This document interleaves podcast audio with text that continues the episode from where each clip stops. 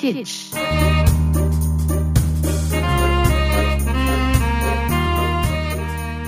素敵なジェンダー論を学ぶラジオキッチュパーソナリティスタジオキッチュの三月ゆらんですこのラジオは言葉や単語は知っているんだけど説明してと言われたら正直難しいそんな現代ではよく耳にするジェンダー論についてジェンダー論の素敵さに魅了されジェンダー論にはまってしまったジェンダー論オタクが学問としてのジェンダー論を通してそんな素敵なジェンダー論を学んじゃおうという番組です。今回、え第0回の、えー素敵なジェンダー論を学ぶラジオキッチュではまずこのラジオがどういうことを放送していくのかっていうのとあと僕が一体誰なんだっていう話お前は誰なんだっていうことを話した、えーであとはちょっと軽くジェンダー論の話に実際のジェンダー論について触れてみるちょこっとだけ話してみる。でも今日はあの一切何も下調べとかはしてないのですごい軽くちょっとだけ見てみる。ジェンダー論って本当によく聞くしまあジェンダー論っていう言い方じゃないにしてもその関連のことは本当に最近よく聞くようになりましたよね。それこそニュースもそうだしあとは SNS ツイッターとかインスタとかツイ主にツイッターかな？普通にこうツイッターでバーって見てると普通にこうジェンダー論関連の話って結構出てきますよね。それこそジェンダー論っていう言葉は使ってないかもしれないですけど LGBTQ っていう言い方だったりフェミニズムフェミニストっていう言い方だったりいろんな言い方でこうジェンダー論の話が出てきてだから結構身近にあるんですよね。最近。まあだけどジェンダー論って何なのかって言ったらジェンダー論は一応学問分野としてのジェンダー論というのが存在するんですね、まあ、言い方はジェンダー論っていう言い方はあまりしなくてジェンダー研究とかジェンダー学とかジェンダーセクシュアリティ研究とかまあそれかなんか社会学とかねそういうとこに含まれて大学とかだとこう講義があったりするんですけどあのジェンダー論って本当に学問としてあって実際にジェンダー論の本とか近くの本屋？本屋はあんまりないかもしれないですけどそれこそえっ、とでっけえ図書館に行ってみると結構本ってあるんですよジェンダー論関連の。であの出版年とか見てみると普通に古かったりするんですねそれこそフェミニズムに関する本が結構古い出版年のものがあったりしてだから昔からジェンダー論まあジェンダー論っていう言い方はされてなかったですけど女性学とかウーマンリブっていう言い方になってるかもしれないですけど一応昔からある学問ではあるんですよね。だから結構あのその学問としてのジェンダー論はあんまりこう世間には広まってないしそもそも知られてないのかなっていう感じですけど、まあ、実際に今回はほんと軽くちょっとジェンダー論見ていこうかなと思いますね。で最後に、えー次回予告次回どんなことをやるのか。その次回予告だけですかね。じゃあまずはラジオキッチンの自己紹介ですかね。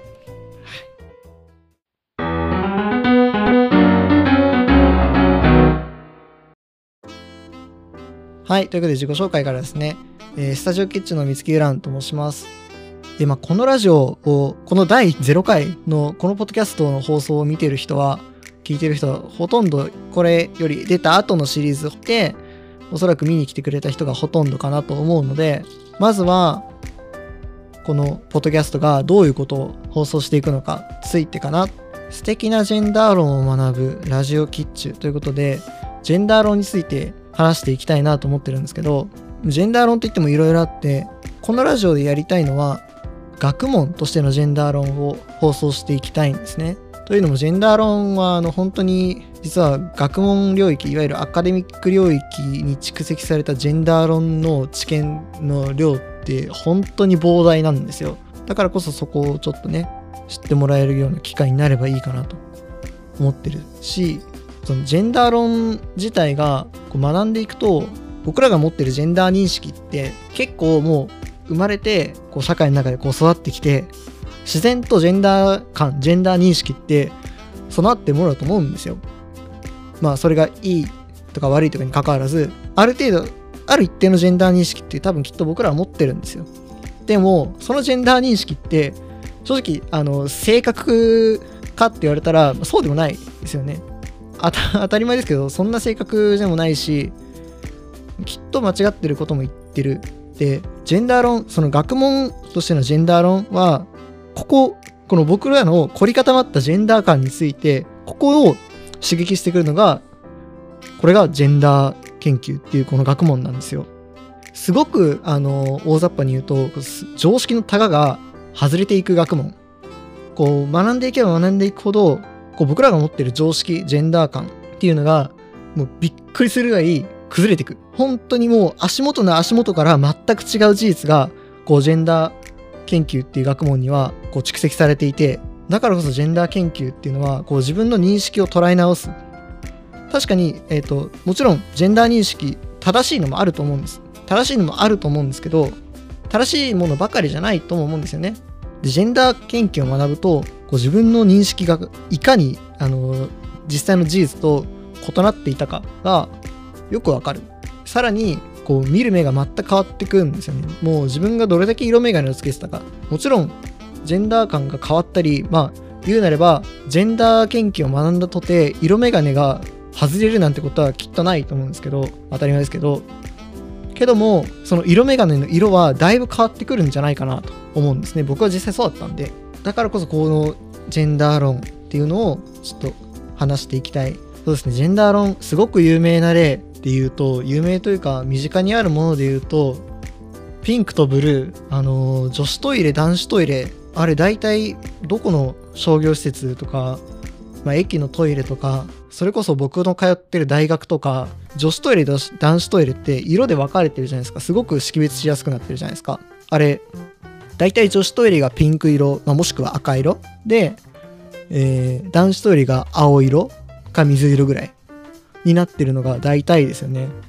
まあ、もちろんトイレだけじゃなくて女は赤男は青みたいなそういうのもう普通になってしまってるんですけどそのピンクとブルーこの男女を指し示すこの2個対立のピンクとブルーがいつからピンクとブルーなのか知ってますか？意外と知らない人が多いんですけどピンク色とブルー色まあ言い換えると赤色と青色これが男女に紐づいてる今の感覚。要は赤色は女で青色が男。この紐づき方ってすごく最近の話なんですよね。というのもこれちょっと昔に時代が移れば赤色が男の子の色で青色は女の子の色だったんですよ。なんでかっていうと赤色っていうのはこれ情熱的な色だからこれは男の子にふさわしいよね。青色は凛とした色だからこれは女の子にふさわしいよね。ってなってたんですよね。だから子供のおもちゃとかが確か女の子は青色のおもちゃ。男の子は赤色のおもちゃ。っていう風になってたんですよ昔は。けど今全く違うじゃないですか。全く違うとかもう真逆になってしまってるんですよね。で僕らはそれになんとなくもう慣れてしまってるからですけど全く違和感を持ってないですけどちょっと昔に戻ってみればもう真逆の世界が広がってたっていうね。だから結構身近なところでも実はピンクとブルーが永遠なものではないっていうねことがあったりするんですよね。であとそうだ身近なもので言うと最近僕は SNS 特に Twitter かな？Twitter を見ててフェミニズムとかフェミニストっていうワードがよく登場してますよね。ていうか普通に Twitter を見ていたまあ、Twitter じゃなくてもなんかニュースサイトかなんかをバーって見てたら絶対にフェミニストとかフェミニズムっていう言葉見つかるんですよ。本当にすぐ見つかるんですよ。それに関するフェミフェミニズムフェミニストに関する投稿とかあとはフェミニズムフェミニストに関するニュース結構出てますよね。だけどフェミニストとかフェミニズムについて誰も教えてくれないじゃないですか。学校だって教えてくれないしけどよく耳にする目にするもんだしニュースとか SNS でね。で実はフェミニストってすごく最近の言葉に思えるんですけど実はそうでもなくてフェミニズムっていつからあったかフェミニストはいつからいたかっていうとフランス革命ぐらいの時からフェミニストはいたんですよね。不思議でしょう。すごく最近の概念になるかもしれない概念に思えるんですけどねフランス革命ぐらいからいたしその時からフェミニストまあフフェミニズム女性解放思想女性解放運動っていうのは起こってたんですよね。だからすごく昔の話なんですよね。昔からこう連綿と続く文脈の上に現代のフェミニズムフェミニストっていうのが存在するわけです。これも意外。僕が知った時はすごく意外でしたね。あとそれを男女の話で言うとえっ、ー、と産後うつ産後うつって聞いたことありますよね。母親？ママ？ママの病気みたいに思われてるのが大抵かなと思うんですけどそうあの出産後の母親がうつになる。通称産後うつこれ最近分かったことによると実は母親だけじゃなくて父親も産後うつになるっていうね。なるらしいんですね。あの男性も産後うつになるらしくて。でこういうのがちょっと前かな？にちょっとニュースぐらいでも取り上げられるようになってちょっと流行った時期がありましたよね。であの時皆さん多分覚えてるかもう分かんないですけどあのニュースを見た時にそっか男性も辛いんだねって。父親も大変なんだね。そっか男性の産後うつ認めてあげようみたいな認識をしてませんかっていう。何かの倫理観からそっか男の人も辛いんだね大変だねって思いながら男性の産後うつを認めようとかそういう気概はありませんでしたか皆さん。男性の産後うつ女性の産後うつ。まあ男女の別なく産後うつって存在していて産後うつになる人の割合これを見てみると男性も女性もほとんど変わんないんですよね。だからこれまでは男性の産後うつがもしかしたら昔は男性の産後うつはなかったかもしれない。けど見方を変えてみると男性の産後うつっていうのが世間に露呈していなかっただけかもしれない。ってね。男性が産後うつになるのがまあそんなとこに目が向けられていなかった社会からのそういう状態だったのかもしれない。ただ現在それこそ最近の研究によると男女も男女あの産後うつになる確率割合見てみると男女ほとんど変わんない。7%とか6%でしたっけ？男性も女性も7%とか6%ぐらいの割合で産後うつになる。数字を見てみないと結構わからない話ですよね。まあ、ジェンダー論、これは人今まで話してきたのは全てジェンダー論、人間のジェンダー論でしたけど、人間以外の話で言うんだったら、あ、そうだ。皆さん、あの、ファインディング・ニモって映画知ってます？僕は生まれる前の映画ですけど、生まれる前か。いや、後かな。わかんねえや。ファインディング・ドリーとかはね、ちょうど世代だったんですよね。覚えてます？ファインディングドリーとかファインディング・ニモ。あの、ディズニー映画で、ほら、あの、熱帯魚のニモとかドリーが主人公で、こう、海の中のいろんなわちゃわちゃを描いた映画。あれ、ニモって、えっ、ー、と、生き物としては、えっ、ー、と、隠れ熊の実ですよね。ニモ隠れ熊の実で、熊の実族でしたっけあれ。熊の実、あ、わかんないですけど。熊の実ってすごく面白い生態を持ってて、多分映画ファインディングにも出てきたと思うんですけど、イソギンチャク、サンゴ礁でしたっけ？あれは、イソギンチャクの中に住んでて、まあ一つの群れで一つのイソギンチャクに暮らしてるんですけど、その群れの作り方がちょっと特殊で、とまずメス。で、次にオス、それと数匹の赤ちゃん、数匹の子供のクマの実、幼魚。で暮らしてるんですね。これが一つの群れで一つのイソギンチャクに住んでるんですよ。で、このオスメス、ここが、え、ー、と、一応、つがい、夫婦になってて、子作りができる関係。それ以外は子供なんですよね。で、つがいはこの一組しかいないんですよ。オスとメスの。っていうのが熊の実の群れの作り方で、で、もっと面白いのは、熊の実って普通に性転換をするんですよ。どういうことかっていうと、例えば熊の実の群れの中、イソギンチャクの中に、さっき言ったように、メス、メス1匹、オス1匹、そして子供の熊の実が数匹いる。この群れの中で、例えば、メスがいなくなったとします。メスがこのイソギンチャクからいなくなった。とすると、もともとオスだったやつ、つまり、夫婦のうちの、もともとその夫婦の夫だったやつが、メスに性転換して、妻になるんですよ。誰の妻になるかっていうと、これは数匹の幼魚の中のうち一番でかい個体が夫に昇格して、もともと夫だったやつがメスに性転換して妻になるでそこでまた新しいつがいが生まれるっていう性転換の仕方をするんですね。要はメスがいなくなったらその群れの中で一番でかいオスがメスに性転換するんですよ。で子供を産む子作りができるような状態になるっていう話なんですよ。でどうやらこういう、まあ、自然界熊の実たちが暮らす自然界の方ではこういう風に性転換をした方が種の存続には効果的。だから性転換をする遺伝子を持つようになって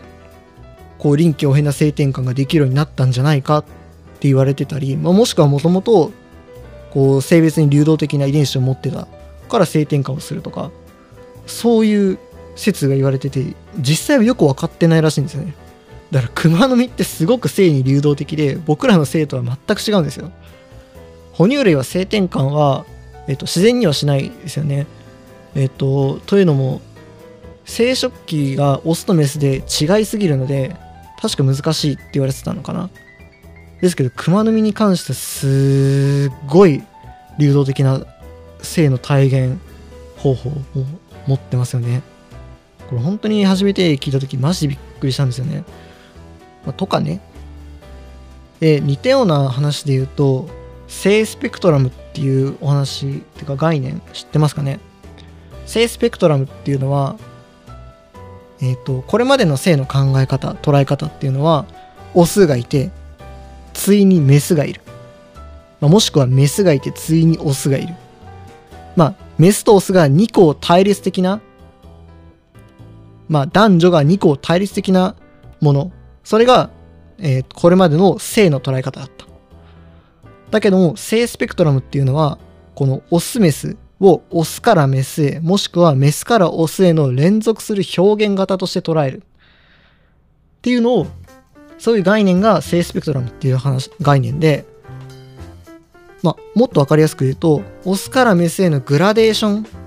が性のあり方なんだっていう。つまり、僕らの性、それは生物学的な性でももしくはえっ、と性自認性表現の観点その点においても僕らの性っていうのはオスからメスへまたはメスからオスへのグラデーションの中に存在してる。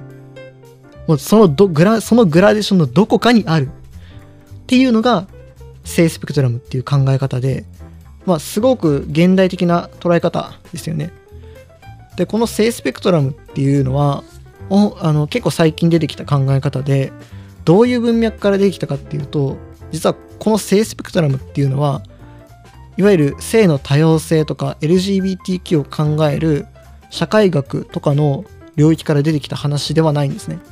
もちろんそのこともあるんですけどそういう社会的な要望からもあるんですけどもっと言うとこれあの医学とか生物学の領域から出てきた概念なんですよ。いわゆる今までのオスとメスが2個対立。全く別のもの。私有別。男女っていうのが別のもの。って捉えているこの認識方法だとあの理解できないような性別を持つ動物っていうのが山ほどいたんですよ。動物に限らず生物がね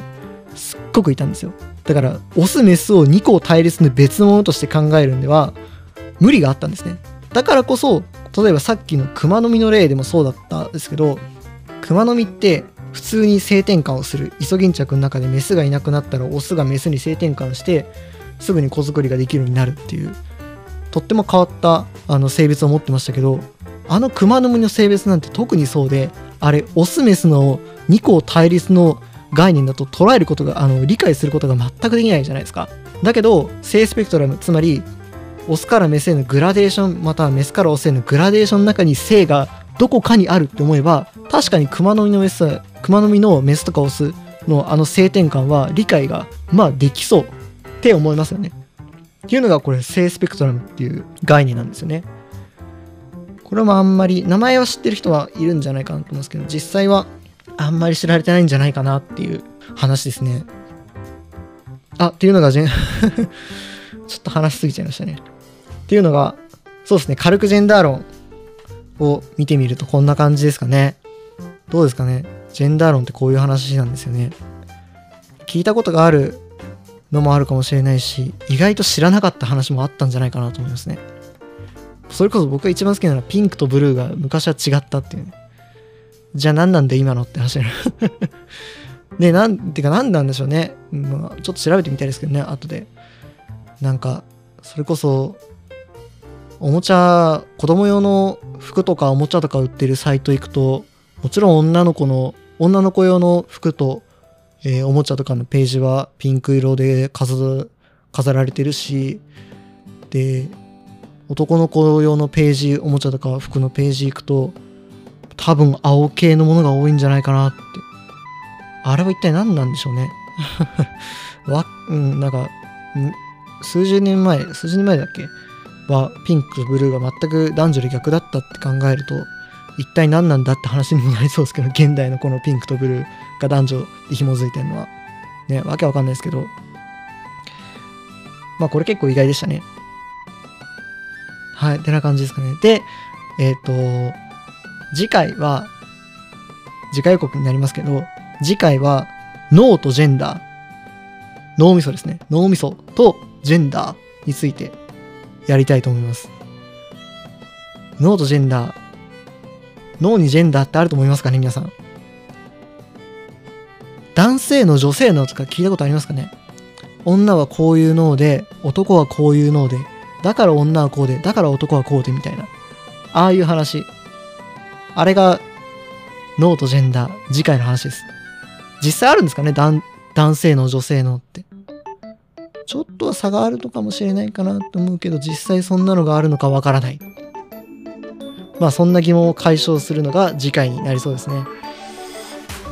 ということで次回はノートジェンダーについてやりたいと思います。で、今回はこんな感じですかね。えー素敵なジェンダー論を学ぶラジオキッズでした。バイバイ。